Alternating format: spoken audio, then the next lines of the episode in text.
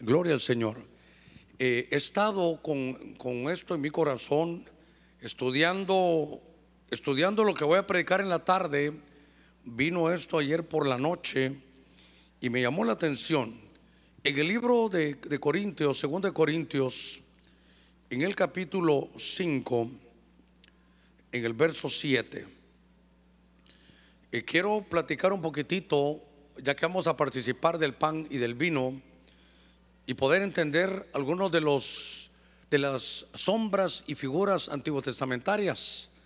Poder entender cómo Dios hablaba aquel pueblo, pero ¿sabe qué cosa? En el Antiguo Testamento, ahí están los ritos, las ceremonias. Esa era la sombra, era la figura, pero la esencia y la realidad de las cosas las vamos a tener nosotros aquí en el, en el Nuevo Testamento. De tal manera que Pablo, que participó en el judaísmo, y luego Dios lo llama para que sea el apóstol como perito arquitecto de la iglesia. Dice la escritura en 2 Corintios capítulo 5, a ver, verso, a ver si no es el 7, sino, a ver, es, perdón, es primera de Corintios, ya, déjeme buscarlo bien. Ahí me va a perdonar usted, pero me quiero, quiero irme sobre esto. Sí, este es. Primera de Corintios, capítulo 5, verso 7. Hay que corregir allá en televisión y a nuestro hermano Mario que me ayuda también, perdón allá. Es Primera de Corintios capítulo 5. Cuando lo tenga dice, amén, quiero que esté conmigo, Primera de Corintios capítulo 5, verso, verso 7. Dice la escritura, limpiad de levadura vieja para que seáis una masa nueva, así como lo sois, sin levadura. Quiero que usted subraye ahí, sin levadura. Porque un Cristo, nuestra Pascua, ha sido sacrificado. Por tanto, celebremos la fiesta no con la levadura vieja, ni con la levadura de malicia y maldad, sino con panes sin levadura, de sinceridad y de verdad. Lo que me interesa es panes sin levadura. Que Dios añada bendición a su palabra esta, esta mañana.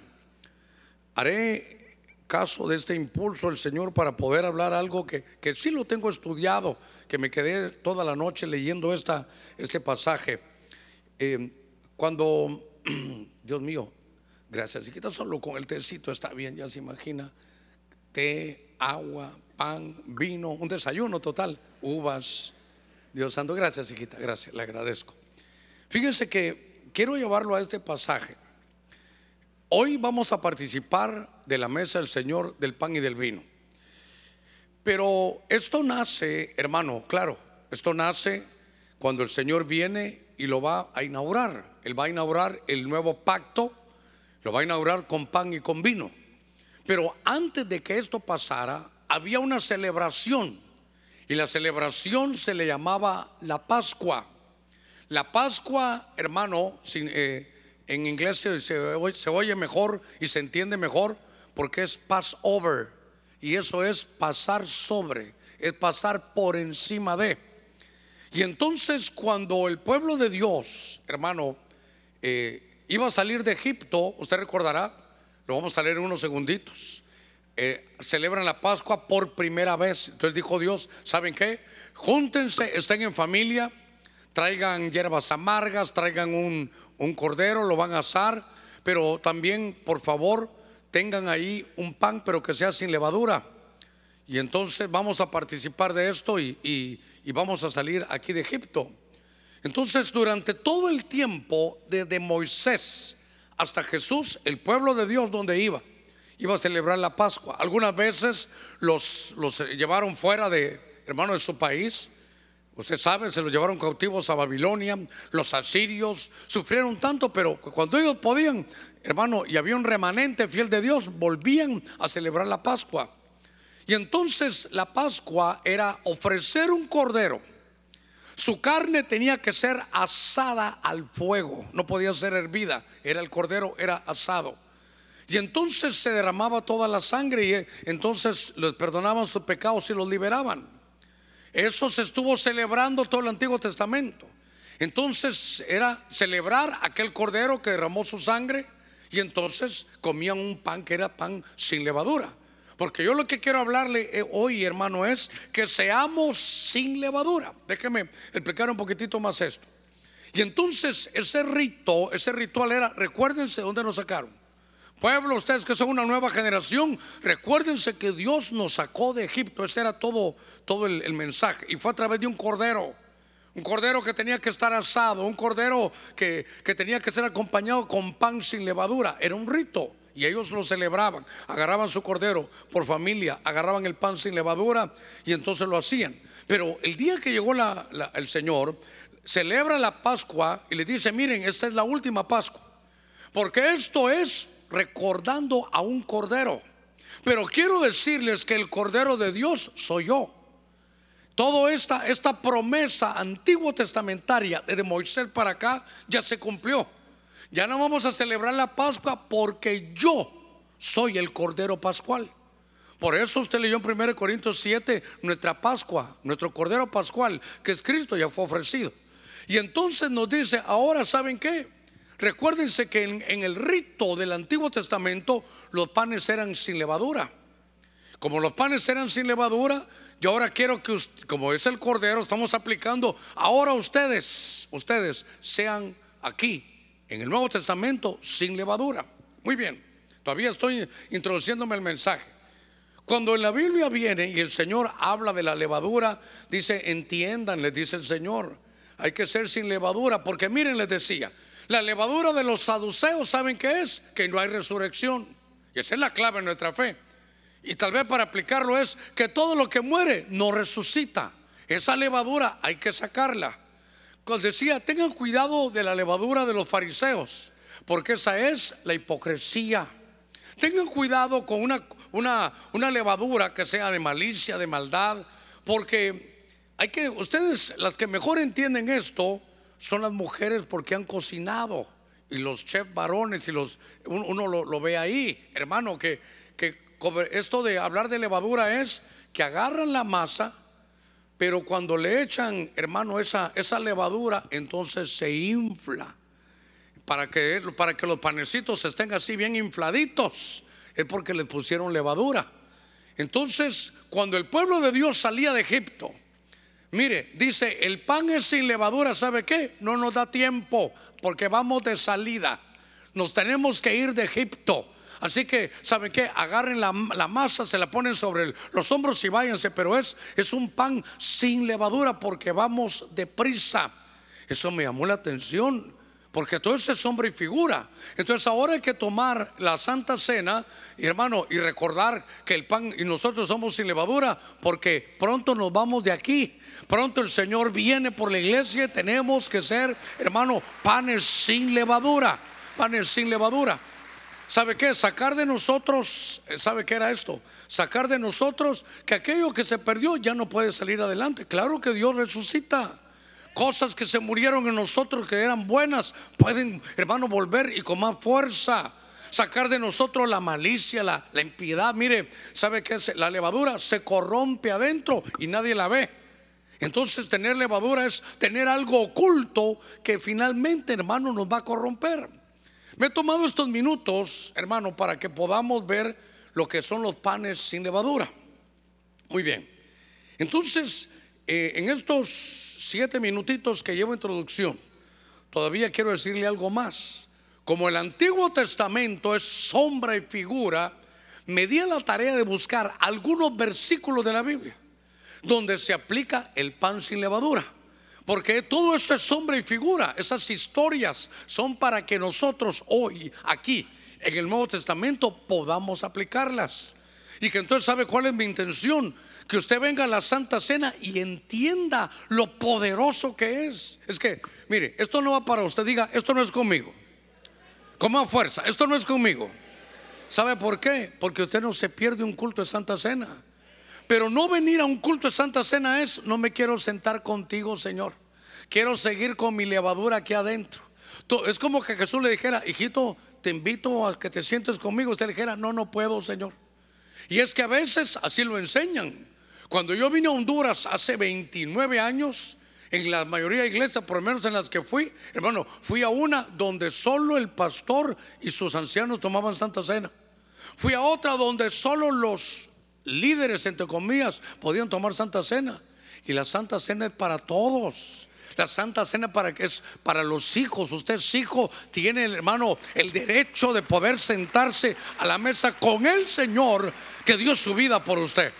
Entonces, estaba viendo estas cosas y quiero hacer un recorrido con usted rápidamente porque en el libro de Éxodo capítulo 12, en el verso 8, libro de Éxodo capítulo 12, en el verso 8 comienza esta historia. Porque dice, y comerán la carne esa misma noche asada al fuego de ese cordero. Y lo comerán con pan sin levadura y con hierbas amargas.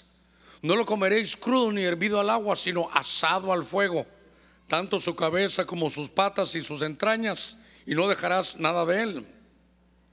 Dice en el verso 11, y de esta manera lo comeréis. Mire, ceñido vuestros lomos, las sandalias en vuestros pies y el callado en vuestra mano. Lo comeréis apresuradamente. Y dice, es la Pascua del Señor.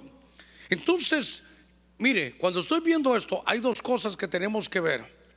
Lo primero que aquí es donde nace la, Pascua que yo le estoy contando, la primera vez. Entonces, eso nos habla de que al comer el pan sin levadura, porque es el énfasis que quiero darle hoy. A veces hablamos del vino, hoy voy a hablar del pan. Ese pan en hebreo se dice matzah, es un pan sin levadura. Usted tiene una versión antigua, dice pan ácimo, es sin levadura. Lo que le quiero decir es que entonces ellos comen el pan y vuelvo a la carga, dice apresuradamente porque tenemos que salir de Egipto. Y entonces, ¿por qué? Porque va a venir el ángel destructor. Mire qué cosa. Va a venir el ángel destructor y, y va a empezar a matar a todos los primogénitos. Con la excepción de aquellos que agarraron la sangre del cordero y la pusieron en el dintel de su casa. Entonces venía, usted sabe, lo hemos hablado algunas veces, viene el ángel, hermano, algunas versiones sabe cómo dice, ángel de la muerte. Y Dios lo envió, y casa donde había primogénito, muerte, muerte, muerte. Y cuando llegaba a una casa que tenía la sangre del cordero, lo pasaba por alto. La destrucción no va a llegar a los que tenemos la sangre del cordero. Y ese cordero se llama Cristo Jesús nuestro Señor. Lo primero que hacen es protección. A ver, démosle palmas fuertes a nuestro Señor. Gloria a Dios. Mire, Dios sabrá, uno dice, en parte habla, en parte predica y en parte profetiza. Si alguien te quiere hacer daño, Sí, si alguien quiere hacerte daño, no solo malinformarte, que algo malo te venga, si alguien quiere, hermano, destruir tu vida, si alguna entidad del mal, sin que tú la busques, te quiere hacer daño, cuando venga la destrucción y quiere hacerte daño con agüeros, con hechizos, con esto y el otro, verá que sobre la casa, la casa de quién, la casa ahora tú eres el templo inmoral, Espíritu Santo, en esa casa no puede llegar la destrucción del enemigo porque tú estás protegido, hermano, por la sangre del Cordero llamado Cristo Jesús nuestro Señor. A ver, démosle palmos fuertes a nuestro Señor. Por eso es fiesta. Por eso es fiesta. Porque entonces, hermano, eran los panes sin levadura. Y vuelvo a la carga. Lo que estoy tratando de decirle es que tenemos que aplicar eso. Hoy que nos vayamos a sentar a la mesa, tenemos que sacar la levadura, hermano, de, nosotros. Sacarla y entender que eso nos va a ayudar a que haya una protección del destructor. Hermano, eso, eso para mí, eso a mí me da paz. Cuando hay problemas de que alguien está, hermano, que no sabemos si se va o se queda o qué hay problema, nosotros oramos y recordamos, Señor, estamos tranquilos porque no somos como aquellos que no tienen esperanza. Nosotros sabemos que tú tienes la llave de la muerte y que cuando tú dices no, la gente no se va. Cuando si alguien se va porque dijo Dios, hasta aquí ha llegado y será su momento. Pero entonces esto a mí me da seguridad. No es solo venir a agarrar el pan, el mano y el vino y, e irnos. Es, este pan a mí me da protección. Pero por favor, no el pan este. El pan es Cristo Jesús. Yo soy el pan que descendió del cielo. Cuando esa es la simbología. Pero usted tiene que aplicarlo, hermano, a su vida. Entonces, dice un recorrido y me llamó la atención algunas cosas. En el libro de jueces, capítulo 6, venga conmigo. Libro de los jueces, capítulo 6 en el verso 19, A ver, libro de jueces capítulo 6. Libro de jueces capítulo 6. Es la vida de Gedeón. Y entonces me llamó la atención que dice, y Gedeón entró y preparó un cabrito, oiga, y pan sin levadura. Subrayos ahí, pan sin levadura, de una efa de harina. Puso la carne en una cesta y el caldo en un caldero. Y se lo llevó debajo de la encina y se lo presentó. El ángel de Dios le dijo, hey, hey, toma la carne y el pan sin levadura. Perdone, dice aquí, ponlo sobre la peña, como el quien dice, no debajo de la encina, ponlo sobre la, peña, sobre esta roca. Y derrama el, derrama el caldo. Y así lo hizo. Entonces el ángel del Señor extendió la punta de la vara que estaba en su mano. Tocó la carne y el pan sin levadura. Y subió fuego de la roca que consumió la carne y el pan sin levadura. Y el ángel del Señor desapareció de su vista. Solo déjeme llevarlo a esto. ¿Qué estaba pasando con el pueblo de Dios? Este, este pasaje lo he visto y lo seguiré viendo por todos los ángulos, porque todo lo que sucedió en el Antiguo Testamento es sombra y figura. Los errores que se cometieron allá hay que evitarlos ahora. Las soluciones que Dios trajo allá las tenemos en la mano. Ahora, ¿qué pasó ahí? Usted sabe que jueces 6 nos habla que el pueblo de Dios, hermano, vivía en una extrema pobreza, en una extrema pobreza. Y yo siempre lo digo, hay que repetirlo, no es que alguna vez no vayamos a estar en prueba, sí, hermano. Y en prueba económica, sí, pero no para siempre se tría el trigo. Porque dice que el Señor Jesús siendo rico se hizo pobre para enriquecernos. No solo en fe, misericordia, bondad, en buenas obras, sino que si no nos daña, hermano, el alma, nos puede dar también la parte económica. Ahora, cuando veo este pueblo estaba extremadamente pobre.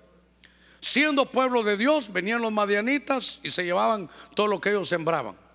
Entonces, Dios llama hermano a Gedeón. No era un tremendo líder. Es más, era un hombre que no tenía clara su identidad y estaba, ¿sabe cómo él se sentía? Acomplejado.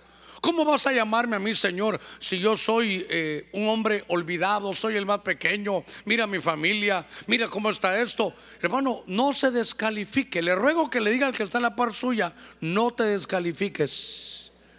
Porque él dijo, Señor, ay Señor, si yo soy de la tribu de Manasés, y Manasés es olvidar. Entonces yo soy de los olvidados. Y de los olvidados yo soy de la familia más pobre. Y de los más pobres yo soy el más pequeño, hermano. Como que dice, llámate a otro Señor. Y el Señor dice, no hombre, ¿sabes qué? Yo te, yo te he elegido a ti. Señor, te digo algo. Tú me dices que vaya con la fuerza y qué fuerza si tú eres, eres el Dios que tremendo de batallas y victoria, pero, pero ¿dónde estás que no te veo? Mire qué, qué corazón de transparencia. Y entonces Dios, el hermano lo bendice y entonces le llega con el ángel y le dice, mira ángel, ¿qué hacemos? Es que hay una gran pobreza, sí, pero Dios te llamó para eliminar a los madianitas, que es un espíritu, hermano, de, pobreza. Lo vas a exterminar. Esta mañana vamos a exterminar esto, hermano, en nuestra vida, de nuestros ancestros, todo espíritu de pobreza. No es para usted, hermano, no es para usted. Usted nació para ser prosperado por la palabra de nuestro Señor. A ver, démosle palmas fuertes a Él. Muy bien. Y entonces le dice, mira qué lindo, hermano, extrema pobreza. Diga conmigo, extrema pobreza. Se habían llevado hasta el ganado. Venían los madianitas, se llevaban ovejas, cabras, bueyes, vacas, se llevaban todo. Hermanos, dice la Biblia que se llevaban todo. Entonces, ¿sabe qué? No les dejaban ni para la ofrenda. ¿Qué le parece? Cualquier parecido es simple coincidencia. No le dejaban ni para ofrendar. Ese era lo que quería el enemigo, que no tuvieran ni para ofrendar. Porque el que no siembra, no va a cosechar, hermano. Ya se imagina usted orando todos los días, Señor, dame un, dame un, un aguacatal. Te pido en el nombre de Cristo que hagas aquí un aguacatal. Y yo voy a confesar esa palabra y todos los días sale al patio, Señor, que nazca aquí un aguacatal. Hermano, se va a cansar. Le va a tener que ir a robar aguacates al vecino. ¿Qué es lo que hay que hacer? Agarrar una semilla y sembrarla. Y entonces sí, Señor, que esta semilla germine. Pero, hermano, es que Dios, hermano, Dios no da las tortillas. Dios da el maíz para que usted lo, lo produzca como tortillas. Es que a veces queremos todo facilito.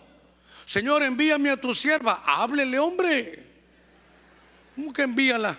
Ya se imagina que va a dar la hermana. Aquí estoy. Aquí estoy para ti, hijo mío. Me mandó el Señor. Usted la mira y dice, sí, ella es. Le voy a hablar, la voy a atender. Ya siento como que la amo. Ya tengo aquí burbujeo y le va a hablar. Pero usted puede estar en oración. Yo uno, mándamela, Señor. Y tal vez hoy me está usando el Señor para decirle, no, hijo, ve tú a hablarle. Pero ya se imagina. Pero no vaya a usar, a mí me mostró el Señor, sierva mía. No, hombre, usted dígale, usted me gusta. Otros hermanos se enamoran con profecía. Pero, pero voy a volver al punto. Voy a, entonces hermanos no hay aquí, gracias a Dios. Pero voy a volver al punto. Entonces, ¿sabe qué? Aquel que estaba en una crisis tremenda, viene y entonces ya le dijeron que va a exterminar la pobreza. No te vayas, le dijo. Voy a hacer una ofrenda. Está bien, dijo el ángel no te vayas. Y le preparó un caldito ahí, hermano, dice la escritura, con un cabrito y puso panes, ¿cómo? Sin levadura, panes sin levadura. Y entonces lo puso debajo de la encina, la ofrenda, y mire, el ángel lo corrigió, ey, le dijo, debajo de esa encina no. ¿Por qué? Ponlo sobre la roca. Y entonces cuando fui a investigar, esa encina era la cobertura de pobreza que había. Y le dijo, ¿sabes qué? Tienes que derribar los altares ancestrales de tu padre. Porque tu padre, siendo conocedor de Jehová de los ejércitos, tiene otros dioses. Ahí tiene su confianza. Es más, le tiene un altar. Entonces llegó en la noche, derribó los altares y cuando traía la ofrenda le iba a poner, le dijo, no, no, no, bajo esa cobertura no. Entonces agarró la ofrenda y dijo, ¿dónde la pongo? Sobre la roca. ¿Quién es la roca? Cristo Jesús ahí puso y bajó el fuego de Dios, lo consumió y ese hombre fue a pelear, exterminó a los madianitas y se exterminó la pobreza. Cuando vengamos hoy a comer, hermano, esta misma mañana, ese pan que vamos a consumir hoy, le voy a decir algo, ese pan trae una fuerza para exterminar la pobreza. Pero por eso le digo, vuelvo a la carga. No vaya a ser que va a exterminar la pobreza. Sí, Señor. Que venga el espíritu de abundancia. Gracias, Señor. Sí, ey, ey, ey. Pero vaya a trabajar. No vaya a pensar que se quedó acostado y voy a romper el colchón aquí, Señor, y saldrán no sé cuántos dólares. En el nombre de Cristo. No, paja va a salir, hermano. Ahí no va a salir nada. El Señor bendice la obra de sus manos. Entonces usted dice, voy a exterminar la pobreza. Esto no es para mí.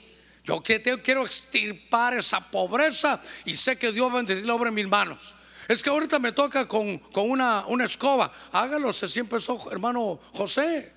Pero como Dios da esa gracia, cuando comemos del pan, tenemos que saber que no solo nos protegen de destrucción, sino que se extermina, hermano, la pobreza como que Dios va a poner algo especial, hermano, en su trabajo. Usted va a hacer cosas que nadie hace.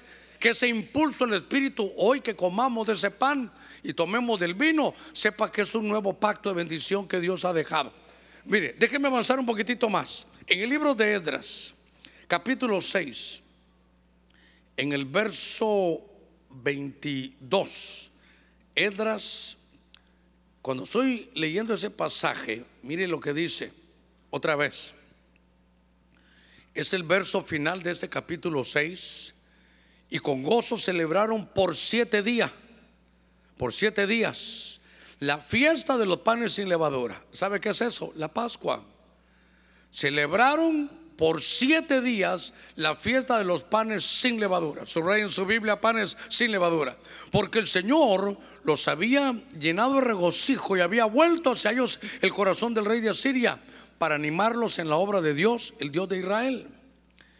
Cuando estoy leyendo, hermano, este pasaje, me llamó la atención porque ¿qué están haciendo? Edras y Nehemías. Mire esto, había habido 70 años de cautiverio. La ciudad de Jerusalén, hermano, había, había sido olvidada, el templo destruido y quemado y se quedó así por 70 años. Por eso quiero aplicar algo. Dios se cumple los 70 años y manda, hermano, a Zacarías, a Ageo, lo profetizan, Entonces viene Edras, Nehemías, se vuelcan, hermano, sobre la ciudad y hay que reconstruirla. Y entonces tiene que reconstruir, hermano, lo primero dijeron ellos, mire qué cosa. Antes de todo, las murallas. Después vamos a ir al templo. Y reconstruyendo el templo, cada uno agarre su casa y cada uno va a barrer enfrente y se organizaron de esa manera. Entonces Dios los bendijo a ellos y pudieron terminar la reconstrucción del templo. Oiga eso. Y por eso aquí lo que quiero decirle es que cuando Jesús está, quiero aplicarlo así, viene el Señor y dice, miren, cuidado con la levadura de Herodes, o perdón, de los, de los saduceos. ¿Por qué Señor? Porque la levadura de los saduceos dice que no, que mire, que nadie resucita que lo que se muere ahí quedó. Y el Señor dice, no, si primero yo soy, yo soy la resurrección y la vida. Mire qué lindo, yo soy la resurrección y la vida. Implica que cuando usted y yo vayamos a comer, hermano, del pan, sepa, le decía yo hace unos segunditos, que las cosas que se murieron, que eran buenas en nosotros, la búsqueda, hermano, de Dios, el, el hacer las buenas obras, las cosas que usted tenía de buenos hábitos de la lectura, hermano, de, la oración cuando estuvo momentos difíciles. ¿Sabe qué? Son cosas que, que cuando ya no se usan se van quedando, quedando, hermano, y se olvidan y se mueren. Estaba hablando con un hermano que yo, yo nos conocemos desde niños, hermano. Y entonces él es cristiano también. ¿Y sabe qué me dijo? Germán, gusto saludarte. Igual le dije, ¿cómo has estado? Bien, mira, eh, ¿cómo estuvo el culto ahí el, domingo? Él sabe que soy pastor, somos amigos. Pues bien, le dije, estuvimos en un ayuno congregacional. Y me dijo, Germán, ¿en qué me dijo? Ayuno congregacional. Ala, me dijo, porque aceptamos en el mismo tiempo al Señor. ¿Sabe qué me dijo? Aquí en Estados Unidos, en las iglesias de Estados Unidos, el ayuno, óigalo como me lo dijo él, ya pasó de moda. Oiga eso, ya pasó de moda. Uy, le dije, entonces ni vigilias. ¿Qué me dijo? Vigilias. No, hombre, eso aquí ya pasó de moda, aquí a nadie hace eso. Y dije yo, que las cosas nuevas no nos hagan perder el cimiento. Lo que está en la escritura hay que hacerlo. Entonces, ¿sabe qué? Hay cosas, porque hermano, usted vino al, ayuno congregacional y muchos vinieron por el ayuno y después echarse la jugadita, pero está bien, me parece sensacional, está bien. Lo que no es correcto, comenzando con el pastor, es que solo ese día ayunemos. Silencio en la iglesia de Cristo de Benecer, Porque mire, hermano, cuando uno busca en el ayuno, cuando no hay papeles, cuando no hay permisos, cuando hay una enfermedad, cuando se enferma un familiar, cuando un hijo está lejos, ahí estamos, Padre, en el nombre de Jesús. Mañana voy a ayunar para estar, más cerca de ti, saber qué vas a hacer. Pero cuando nos acomodamos, mire me dijo el hermano, el ayuno ya pasó de moda, me dijo. Yo le dije, ¿no te recordás que, que cuando empezamos con el doctor Otoniel, había allá en el Lima, empezamos juntos? Hermano, usted ni había nacido. 1978, ¿qué le parece? ¿Y sabe qué? Todos los sábados había ayuno, todos los sábados había un ayuno. Todos los sábados había ayuno. ¿eh? No congregacional, era el que era el que quisiera llegar, llegaba el sábado en la mañana y era en la parte baja. Ahora, lo que le quiero decir es entonces que esto ya se había muerto, el templo estaba destruido, Jerusalén estaba destruida, estaba muerta la ciudad. Pero Dios, hermano, es un Dios que puede hacer que las cosas que se habían ido regresen. Que las cosas que se habían muerto vuelvan a la vida. Él es la resurrección y la vida. Cuando comamos de este pan, sepamos que Dios puede hacer de nuevo cosas que se perdieron, hermano. Ahora, ¿Qué están haciendo aquí? ¿Sabe qué dijeron? Y logramos terminar el templo. ¡Ey! Hermano, ponga cuidado en esto. 70 años de no celebrar la Pascua.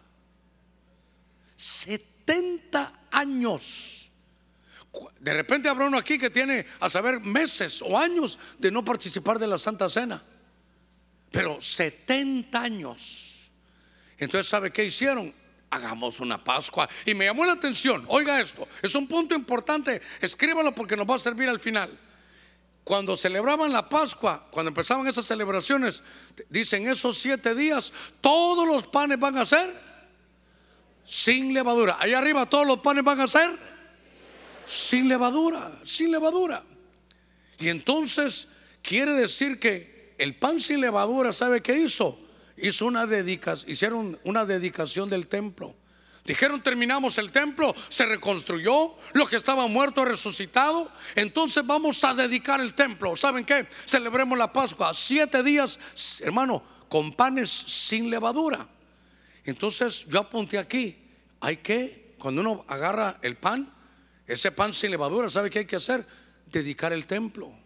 Hermano Germán, lo dedicamos hace 12 años. No, no, yo no hablo de este templo arquitectónico, hablo de usted como templo dedicarse usted. Porque uno, el próximo domingo vamos a dedicar niños. Pero una pregunta, ¿está usted dedicado a Dios? Hermanos, allá arriba, ¿están dedicados a Dios? ¿Sabe qué hay que decirle hoy cuando estemos participando del pan y del vino? Decirle, Señor, quiero dedicarte mi vida.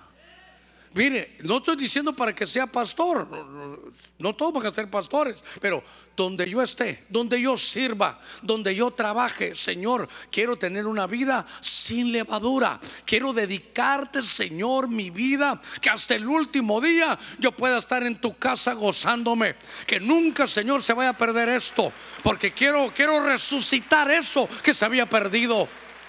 Qué cosa más tremenda. Por eso, hermano, mire, le voy a contar, estuve un buen tiempo con mi primer pastor, pero luego, hace unos 35 años tal vez, fue cuando conocí al apóstol Sergio. Solo platicamos y de una vez me fui con él. Ahí, empecé ahí ya me fui a la iglesia a Benecer. Y entonces, entre todas las bendiciones que me ha dado el apóstol Sergio como mi padre espiritual fue que con él aprendí, hermano, a obtener una riqueza tan grande en todo el Antiguo Testamento. Como en el, Antiguo Testamento, como cuando lo unimos con el Nuevo, como qué aplicaciones.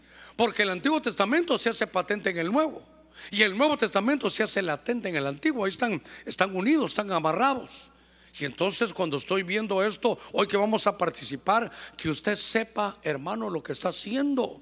No es comernos el pan ahí como que fuera un chicle y después irnos. No, esto conlleva puntos, hermano, espirituales. Que si usted los conoce y yo y lo aplicamos, hermano, vale la pena. ¿Sabe cómo es? Infaltable poder sentarnos a la mesa del Señor. Cuando yo miro que alguien domingo, que no, es que tengo juego, amanecí cansado. Dije yo, uy, este se está muriendo. Estoy hablando espiritualmente. Se recuerda que siempre le cuento yo, nunca se me olvidó esa anécdota. Ya el anciano ya ni está, él se fue hace algún tiempo. Pero recuerdo que, que vino un hermanito y, y estamos danzando, hermano, hasta que uno de arriba para abajo en el templo antiguo. Y entonces, como él había dado una clase, le preguntó, hermano anciano, ¿y usted por qué no danza? Le dijo, mire cómo lo fue a poner. El hermano cansado y en el sudor le dijo, hermano, como usted nos dio una clase, le puedo preguntar algo, usted es anciano, ¿por qué no danza? Ah, porque yo ya maduré, le dijo. Y usted sabe la historia, me vino a decir, pastor, yo, el anciano me dijo que había madurado. No, le dijo, este ya se pudrió, le dije yo, hermano. Ya se imagina que entonces como uno ya es maduro, ya no danza. Es una mala respuesta, ¿sabe qué? Hay cosas que se van muriendo adentro de nosotros. Pero hoy recordamos que Cristo es la resurrección y la vida. Fíjese que estoy, estoy viendo estos pasajes y este me llamó la atención en el libro de Josué, capítulo 5, verso 11. Este me llenó mi corazón de una manera tan, tan hermosa. Fue el último verso que encontré. En el estudio, claro, aquí lo puse en este orden, pero me llamó la atención. Dice Josué 5, 11. A ver. Lo voy a leer desde el 10, estando los hijos de Israel acampados en Gilgal. Celebraron la Pascua en la noche del día 14 del mes en los llanos de Jericó. Verso 11. Y el día después de la Pascua, ese mismo día, comieron del producto de la tierra. ¿Qué comieron? Panes sin levadura y cereal tostado.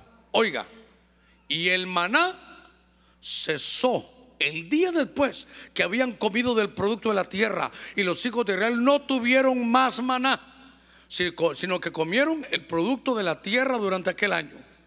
Pero regrese al verso 10. ¿Qué fue lo que comieron del producto de la tierra? Pan sin levadura. Le voy a decir qué pasó aquí. Libro de Josué, capítulo 5, verso 11. Josué ahora va a entrar. Moisés muere, dice Josué, mete todo este pueblo.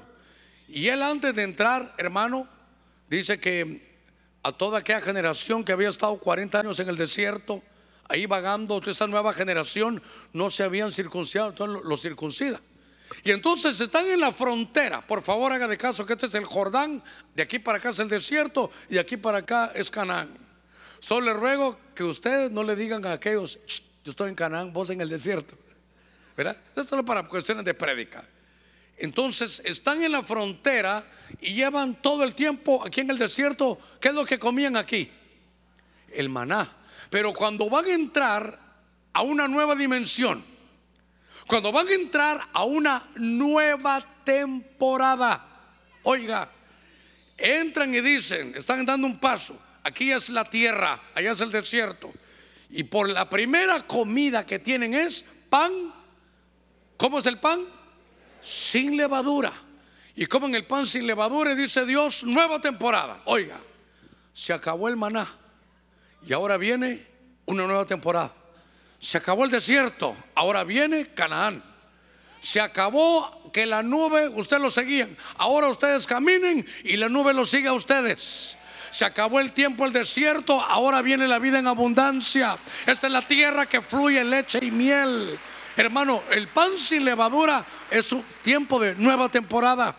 Y note que se comió. Entonces hoy, cuando estemos participando de la Santa Cena, usted le dice, Señor, gracias, tomo, Señor, como Josué, porque es tiempo de una nueva temporada.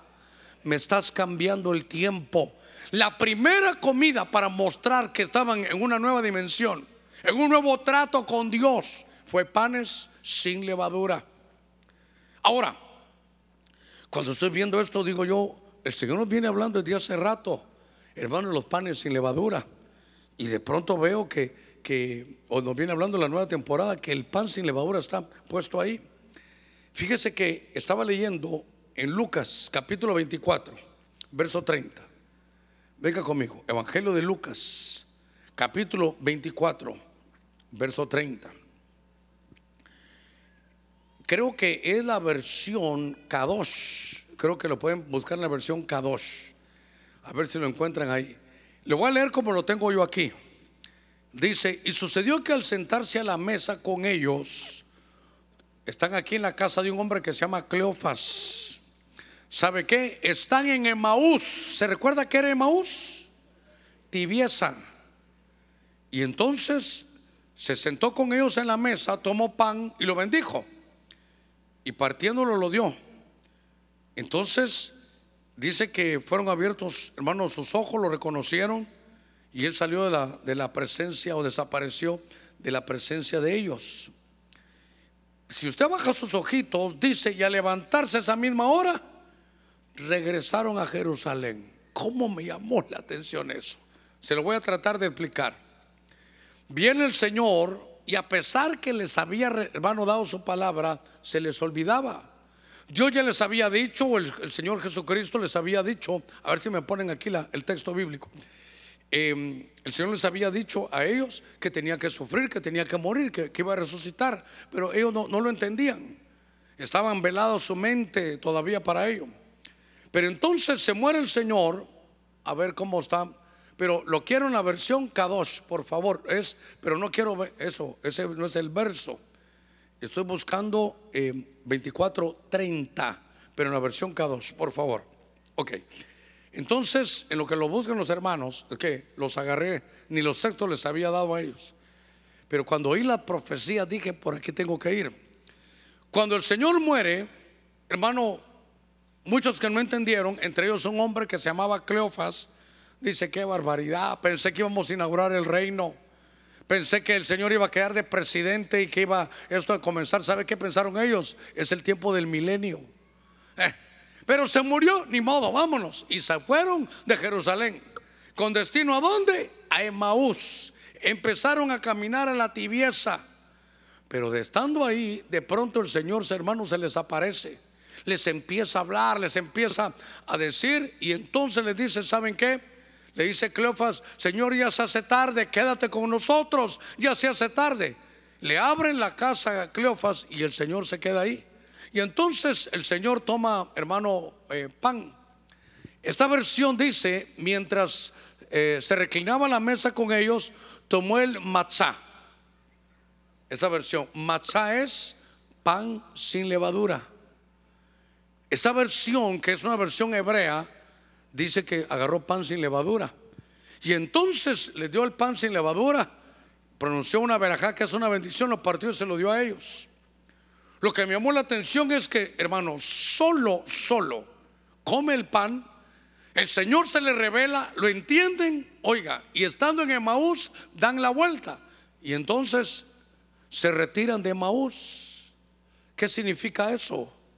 Que si usted y yo comemos con discernimiento espiritual el pan, y el vino hoy, pero sobre todo el pan, que es el, donde quiero llevarlo yo a eso, dice la Biblia que extirpa la tibieza. Hermano, en algún momento, a ver, alguna vez, alguien de aquí alguna vez ha estado tibio. A ver, levantemos las manos que alguna vez hemos estado alguna vez tibios. Ah, yo pensé que solo yo era el pastor tibio. Ya le conté cómo me agarró el Señor, ¿verdad? Usted ya lo sabe, ha estado aquí conmigo.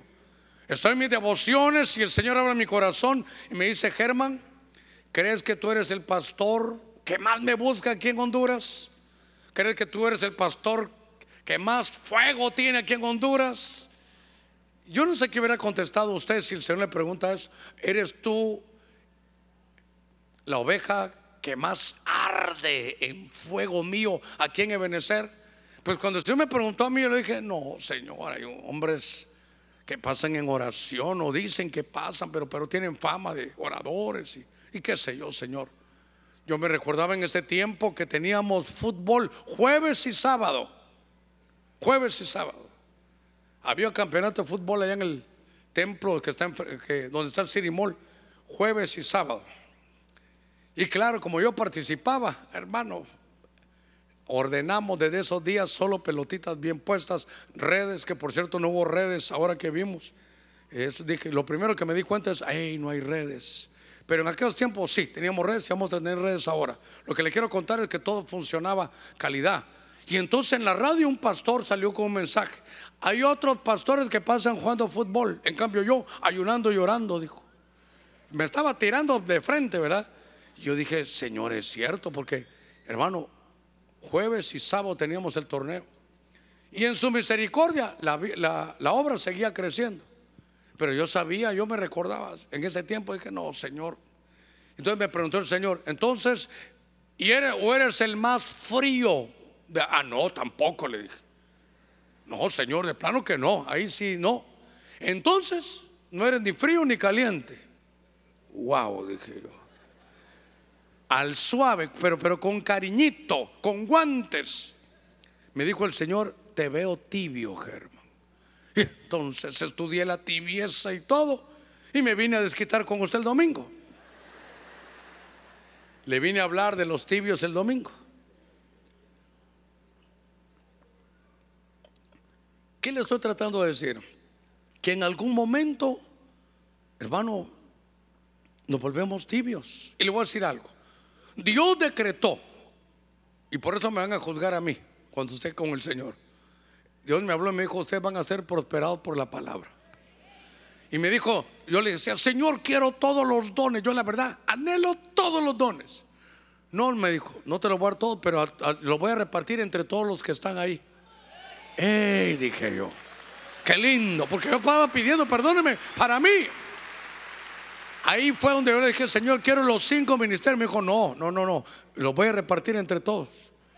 Y entonces la riqueza, hermano, ¿y cómo ser el templo? Yo los voy a enriquecer a cada uno. Eh. Y empezó Dios a hablarme todo lo que venía. Pero entonces yo le ruego algo. Usted sepa que usted está aquí y que Dios ha decretado que somos prosperados por la palabra. Le ruego algo. ¿A quién está viendo? A ninguno, hermano. A este estoy viendo. Solo que cuando esté prosperado, que no se le suba y no se olvide de Dios.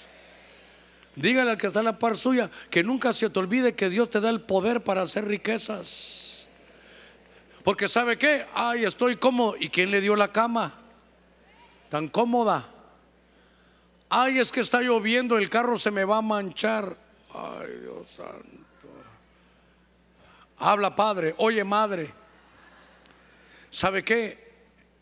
Cuando agarra ese, ese pan Cleofas, dice, ¿qué estoy haciendo aquí en la tibieza si el Señor ha resucitado? Él es el mismo de ayer, de hoy y de siempre. Lo que Jesús hacía antes lo puede hacer ahora en cada vida de uno, pero hay que salir de Maús. Tenemos que salir de Maús. Nos tenemos que sacudir, hermano, y decir, Señor, tengo que ser agradecido. Mira qué bendición la que tengo. Por eso le digo ahora, ay, pastor, me dijo un hermano, mire, estoy un poquito molesto, pero, pero como usted es mi pastor, me quejo con usted. A ver, quéjate. Ay, me dijo, no, no, no. Me dijo, quéjate, quéjate. ¿Qué pasó? Mire, me tocó parquearme allá detrás del templo antiguo o del templo de los, de los jóvenes, pastor, y, y viera qué calor el que había, cómo tuve que venir. Yo, pues hermano, trata de venirte allá por, por, la, por la sombrita que hay ahí con las motos y te metes por la otra entrada. Pero yo sí pensé, ¿y si este hubiera venido cuando nos tocaba en el templo anterior? Que dejaban su carro sobre el puente. La policía llegaba a hacernos ahí, después ya entendieron que eran todos estaban en el culto. ¿Se imagina usted salía del hermano en la noche? ahí, ahí, en ese lugar, que a veces se iba la luz y, tenía que subirse al puente, agarrar su carro e irse. Y ahora, ay, pastor, esa góndola no quedó muy, muy bonita, pastor. Ay, qué cosa, hermano. ¿Sabe qué? Nos ponemos tibios después. Mire qué bendición la cafetería, qué cafetería más bonita, hermano. Mire, hasta para bodas le hemos usado y si es a las cinco y media de la tarde, es un paisaje hermoso. Pero venir al culto, venir a la iglesia y quedarse comiendo en lugar de entrar al culto. Estás en Emaús, papaito. Estás en Emaús, mamaita. Y si alguien está ahorita allá, al que le venga el guante, que se lo plante. ¿Y sabe qué? Nos tenemos que perdonar porque vamos a participar de la Santa Cena. Pero fuera Emaús, que se vaya Emaús. Regrésate, si vas camino a Emaús, regrésate. No más tibieza. Diga conmigo, no más tibieza. Con más fuerza, no más tibieza. Porque hermano, estamos bendecidos. Que la bendición no nos haga daño. Mire, solo comió del pan. Y se dijo, yo aquí en tibieza, yo no soy para ser tibio. Y se regresó a Jerusalén. Podemos enmendar si para eso, eso es lo lindo de la mesa del Señor. Que no le vaya a pasar como a Caín, que dijo mi pecado es muy grande y Dios no me va a perdonar. ¿Sabe qué es eso? De alguna manera, orgullo. ¿Cómo vas a creer que la sangre de Cristo no es superior a cualquier pecado? La sangre de Cristo puede borrar y perdonar cualquier pecado si tú te abres, te arrepientes y, lo, y lo confiesas, Él es fiel en perdonar. La sangre de Cristo todo lo puede hacer. Ven a Cristo porque Él tiene esa bendición de esa sangre que quita, que borra todo pecado. Mire, me quedan unos minutitos, pero déjeme avanzar. Lucas 22, 19, versión Kadosh. Esta, esta me, me llenó mi corazón de una manera tremenda. Le, quiero contar por qué. Dos capítulos atrás, en el verso 19, en mi versión dice, y luego quiero la versión Kadosh ahí atrás, y habiendo tomado pan, después de haber dado gracias, ay Dios mío, ¿verdad que dimos gracias? Y habiendo tomado el pan, después de haber dado gracias, lo partió y lo dio diciendo, este es mi cuerpo que por vosotros es dado, haced esto en memoria de mí. Está instituyendo la, la Santa Cena. Pero si me ponen el verso aquí atrás, a ver, no, no, no, versión K2, versión K2, la versión K2. Es que en la versión K2 dice que este pan, creo yo que dice que era pan matzá. Ahora, a ver, a ver, también tomando un pedazo de matzá. Ok, voy a bajarme porque esto es importante, esto es doctrinal. Estando en medio del contacto apostólico en esta semana, alguien me llamó y me dijo, pastor, ¿de dónde sacan ustedes, lo que hermanos, me tiran por donde pueden, hombre? ¿Por qué cuando toman Santa Cena toman una galletita? Esa no parece galletita, pero es pan sin levadura. Pero cuando Pablo está hablando en el libro de Corintios y está instituyendo la Santa Cena, dice que el Señor se le aparece, toma pan. Y ese pan en griego es, es una palabra que se dice pan hartos. ¿Sabe qué es? Pan cualquiera, cualquiera. Entonces la Santa Cena, ¿con qué tipo de pan se puede tomar? Con cualquier pan. O este pan, o déjeme que haga publicidad, o pan bimbo pues. ¿Sí? No que estaba en una iglesia y ella, que este pan me están dando. Puede ser un pan de esos de hamburguesa y un pedacito. Puede ser cualquier pan. Pero, pero, aquí quiero que me preste toda su atención. Présteme toda su atención. Cuando Jesús está instituyendo la, la Santa Cena, es, aquí tiene la Pascua y aquí va a inaugurar la Santa Cena. ¿Está conmigo? les dice, miren, estamos celebrando la Pascua. Es decir, que hubo cordero asado, es decir, que hubo hierbas amargas y hubo pan sin levadura. Ok. Entonces el Señor está instituyendo, le dice, miren, esta es la última, a ver, esta es la última cena pascual que deben de tomar. Porque todo esto que hemos venido celebrando es sombra y figura de aquel cordero que lo sacó de Egipto. Para que todo el pueblo de Moisés supiera que iba a venir un cordero. Ese cordero soy yo. Así que como ya se cumplió, ya no tenemos la Pascua. Y entonces tenía panes sin levadura. El Señor hizo dos cenas. Terminó de cenar la cena pascual y le dijo, ahora voy a instituir el pasaje, si me lo vuelven a dejar aquí en la pantalla, bueno, usted lo tiene ahí, pero en la pantalla central también, porfa. Entonces, lo que el Señor tenía a mano no era pan bimbo.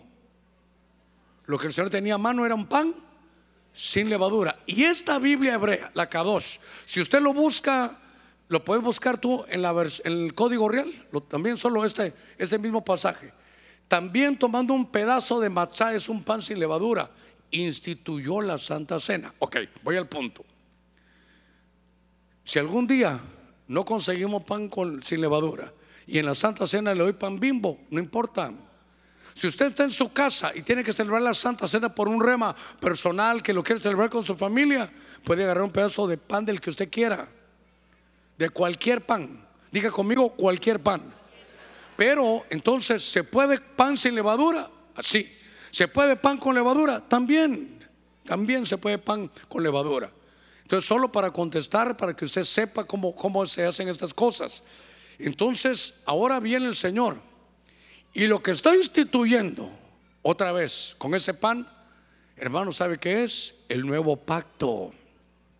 Por favor, recuerde que estamos en un nuevo pacto. Ya no estamos bajo la ley, sino bajo la gracia. La gracia es un regalo inmerecido que Dios da. A ver, démosle palmas fuertes ahí a nuestro Señor. Y es que por eso le decía ahí un ratito, no se descalifique como Gedeón. ¿Cómo voy a ser yo? ¿Cómo me vas a elegir a mí? Y no se recuerda si no estoy mal. Ay, hermano, no sé si voy a fallar en este texto, pero 1 Corintios creo que es 1.27. 1.27 quiero, o 28. Dice Pablo, miren, Dios no crea que eligió muchos nobles. Y está hablándole al pueblo. No, que Dios escogió lo vil, lo menospreciado lo que no sirve. Eh, entonces, no sé si es en el texto, pero que está en Corintios, ahí está. Que está en el capítulo 1, ahí está. Pero entonces lo que quiero llevarlo es que va a inaugurar el nuevo pacto. Entonces, note usted, hay protección, se, va la pobreza. Dedicamos nuestra vida al Señor, hermano, esta, esta misma mañana. Esto nos va a marcar una nueva temporada. Es entrar en la abundancia. Extirpamos la, tibieza y hay un nuevo pacto. Ahora, el que le voy a leer es feo. Es un pasaje espantoso. En la versión Kadosh, allá en la televisión, Marcos 14, 20. En lo que el hermano el teclado se acerca, pero mire esto, Marcos capítulo 14, verso 20. Esto sí me asustó. Fíjese que en el verso, desde el verso 18, estando sentados a la mesa, comiendo, Jesús dijo, en verdad os digo que uno de vosotros me entregará. Y solo estaba con doce, el que come conmigo. Y ellos comenzaron a entristecerse y a decirse uno, uno por uno, ¿acaso soy yo? Y él les dijo, uno de los doce, el que moja conmigo en el plato.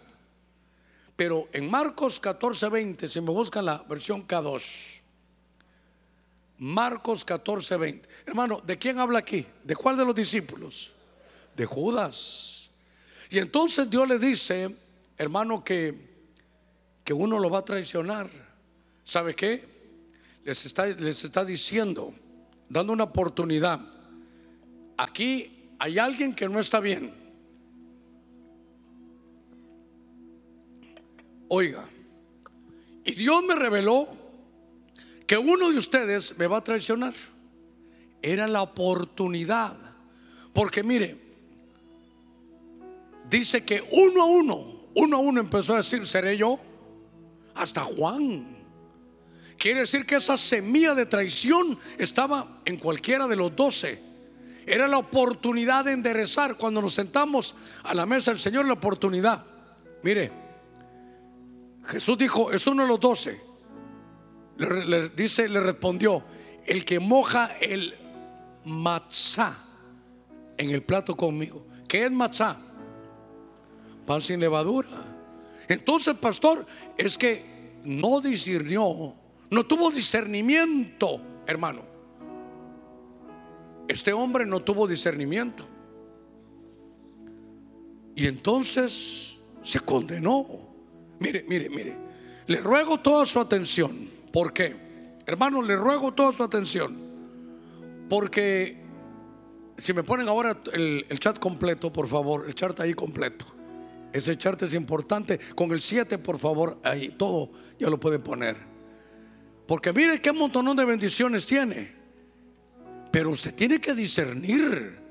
Tiene que, tiene que ver esto porque en la versión Kadosh dice que Judas participó sin discernir y se condenó.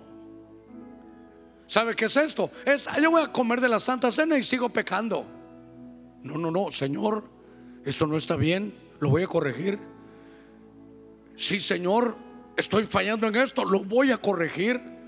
Judas tenía que haber dicho, Señor, yo ya di dinero, ya recibí dinero por ti. Yo tengo un dinero mal habido, ayúdame, Señor, me arrepiento. Eh, y se hubiera quitado el problema de encima.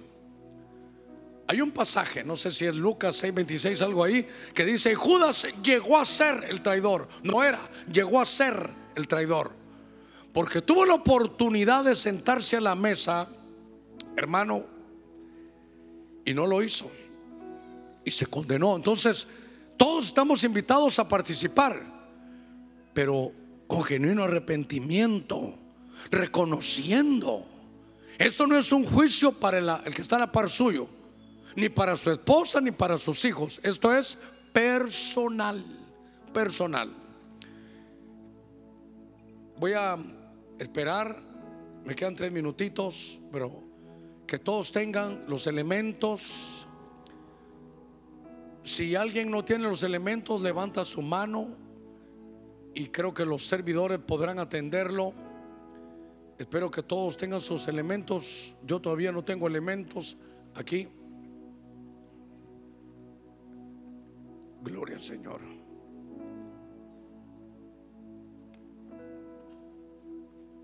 Haceme un favor.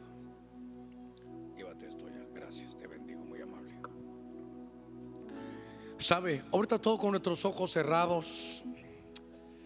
Solo unos segunditos, todavía quiero hacer algo que estuve leyendo que me bendijo tanto. Algo tenemos que aprender esta, esta mañana. Y ahí tiene usted el resumen, lo puede estudiar y ver. Porque Pablo dijo, tenemos que ser nosotros panes sin levadura. La levadura está oculta, nadie la mira. Solo el que la tiene sabe que la tiene ahí adentro. Y es oculto, tarde o temprano, se fermenta y corrompe. Hoy tal vez no se nos nota, pero al final se va a evidenciar. La Biblia dice los pecados de algunos no se evidencian a corto plazo, se evidencian después. Pero hoy podemos decir, saco esta levadura de mí. Saco la malicia, saco la maldad, saco la corrupción, saco la inmoralidad. Me saco esa manera de pensar de que Dios no puede resucitar cosas que se han muerto en mí.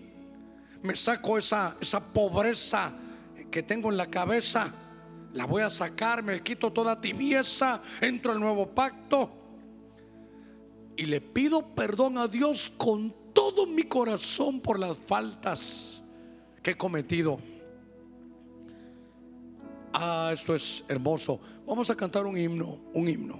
Y luego voy a ministrar algo que, que creo que nunca he hecho, pero quiero enseñar todavía algo más. Por favor, le voy a rogar que el que no tenga los elementos levante su mano para que pueda servirle.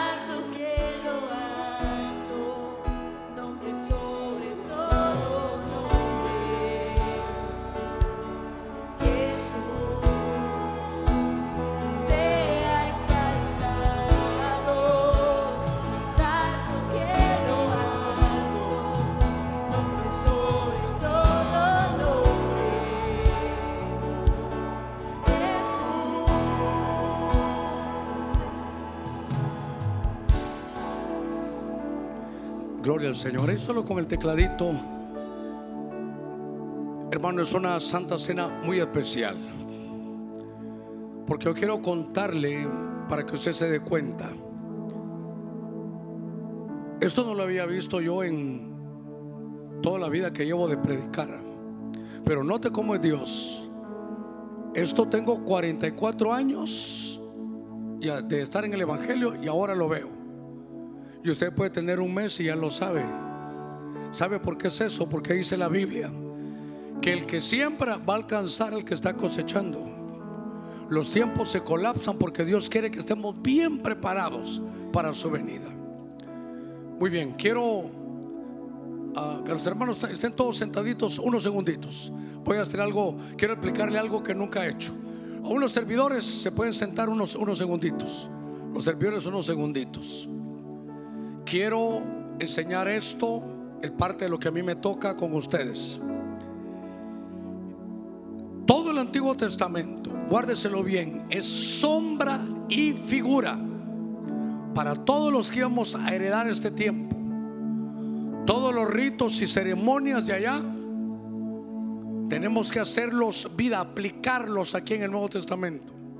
Oiga, y mientras Cristo no se ha revelado, la gente, en- la gente de Israel todavía lee esto y hacen los ritos y no entienden. O tal vez están esperando a alguien que es el Mesías cuando Él ya vino. No, no lo saben. Lo van a saber hasta el final del Armagedón. Pero cuando ya me metí en esto del matzá, de los panes sin levadura, fui a investigar. Y quiero tomarme estos minutitos antes de que participemos para poder sellar bien esta mañana. Cuando están celebrando la Pascua, y recuerde que son siete días de panes, de panes sin levadura. Y fíjese que los panes sin levadura son como unas galletitas. Y esto ellos le llaman aficomen. Una vez más, le llaman aficomen. No me pregunte por, por qué, pero agarran tres matzá. ¿Se recuerda qué es matzá? Pan sin levadura. Lo agarran en el rito que ellos hacen. Y de los tres, descartan dos y agarran uno y lo envuelven, lo envuelven en lino y lo esconden. Y lo esconden. Es un rito que ellos hacen, lo esconden. Entonces ponen aún a los niños a buscarlo. Lo van a buscar. Y de pronto lo encuentran y hacen fiesta. Y cuando ya lo encuentran y hacen fiesta, lo agarran, se sientan a la mesa, es escogido, lo parten y lo reparten y lo comparten. Y luego se lo comen a ese pan sin levadura. Es un rito que ellos hacen, es un rito. Insisto, es un rito. Colosenses 2 dice, es sombra y figura. Cuando yo estaba estudiando eso, igual que usted, ¿cuántos tenemos a Cristo? Ya nos quitaron el velo, ya podemos ver bien. Entonces entendí, entendí esto. Ese rito del aficomen, había tres, y dentro de los tres eligen a uno. Es Cristo en la cruz, y de entre ellos eligen a uno, que es nuestro Señor. Está en la cruz, dice que cuando ya Él es, hermano, muere, lo envuelven en lino. ¿Y dónde lo esconden? Después de que murió y lo envuelven con lino, ¿dónde lo ponen? En el sepulcro, en la tumba. Y ahí lo están buscando durante tres días. Y entonces nadie lo encuentra porque van a la tumba y la tumba está vacía. Y de pronto se revela, aparece, lo encuentran. María le dice, ¿por qué busca? Le dicen los ángeles al que vive entre los muertos. Se aparece a los dos y le dice, pasa a vosotros. Y luego ya resucitado, hermano, nos trae esa alegría y esa bendición. Y hoy nosotros venimos y a Cristo Jesús, que es el pan que cayó del cielo, dice que su cuerpo fue entregado, fue partido por nosotros. ¿Para qué? Para que lo comamos nosotros ahora. Y de ese cuerpo todos tenemos, nos ha compartido a todos. Para que entre todos seamos uno solo. Nuestro Cristo, hermano, ha resuc- ha resucitado y lo hemos encontrado. Ah, Qué cosa más hermosa. Si algún judío está celebrando esto, solo lo invito a, a que pueda aplicar que todo este, este rito es nuestro Señor. Él aparece en toda la escritura. Y entonces hoy, insisto, hartos es un pan que puede ser cualquiera, cualquiera.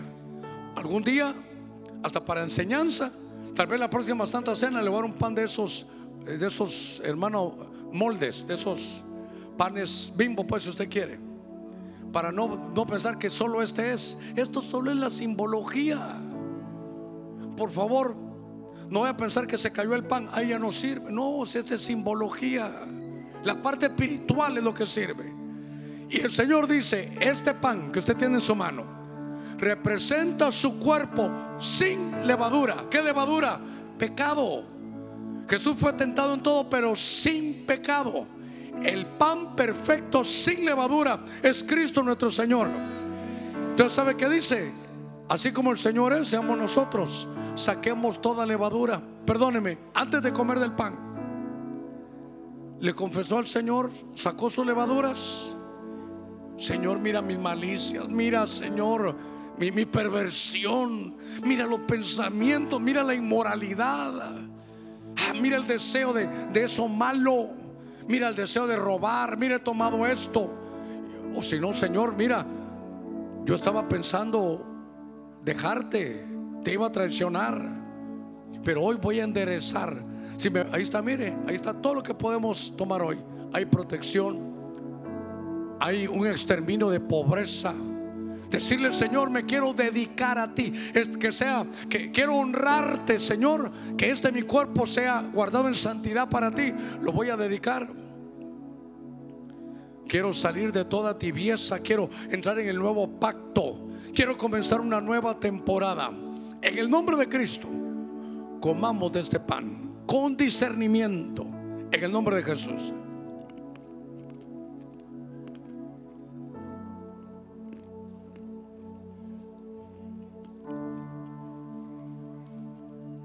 Meditando y abra ahí desde ya sus labios. Gracias. Ay, Señor, gracias. Saco toda la levadura. Entro a tu nuevo pacto. No me va a pasar lo que le sucedió a Judas, porque me están dando la oportunidad esta mañana de confesar mis faltas. Gracias porque tu sangre no cubre, no, tu sangre borra todos mis pecados. Quiero sacar toda levadura de adentro de mí. ¿Sabe? La levadura hincha el pan. Eso es soberbia, que sacarla. En el nombre de Jesús nuestro pan sin levadura. Seamos panes sin levadura. Entremos al nuevo pacto. Tomemos sus promesas. El Señor después de haber tomado, de haber tenido el pan, tomó la copa de vino. Este vino representa la sangre de Cristo. Esta es la institución que nuestro Señor dejó para todos nosotros como ovejas. Que valga la pena haber venido esta mañana. Decirle gracias que me trajiste este culto, Señor. Quiero rumiarme bien este culto, entender, Señor, este misterio. En el nombre de Jesús dice que cuando Cleofas comió del pan, se le abrieron sus ojos y reconoció a Jesús. Y luego se le abrieron las escrituras. Participemos de la copa en el nombre de Jesús.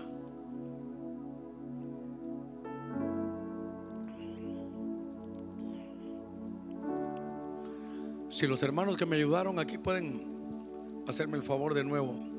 ¿Sabe? Nos vamos a poner todos de pie. Solo le ruego algo, le ruego algo. Le ruego, no le ordeno, solo le ruego. Le pido el favor. No le, no le ordeno, no, no puedo eso. No se vaya. Solo cerremos bien. Póngase de pie. Si fuera tan amable y dígale, Señor, gracias. ¿Y sabe qué? Tal vez sin cerrar sus ojos, solo vea la, las frases que están con amarillo, porque son las bendiciones de este pan matzá. Seamos panes sin levadura. Cantamos un himno.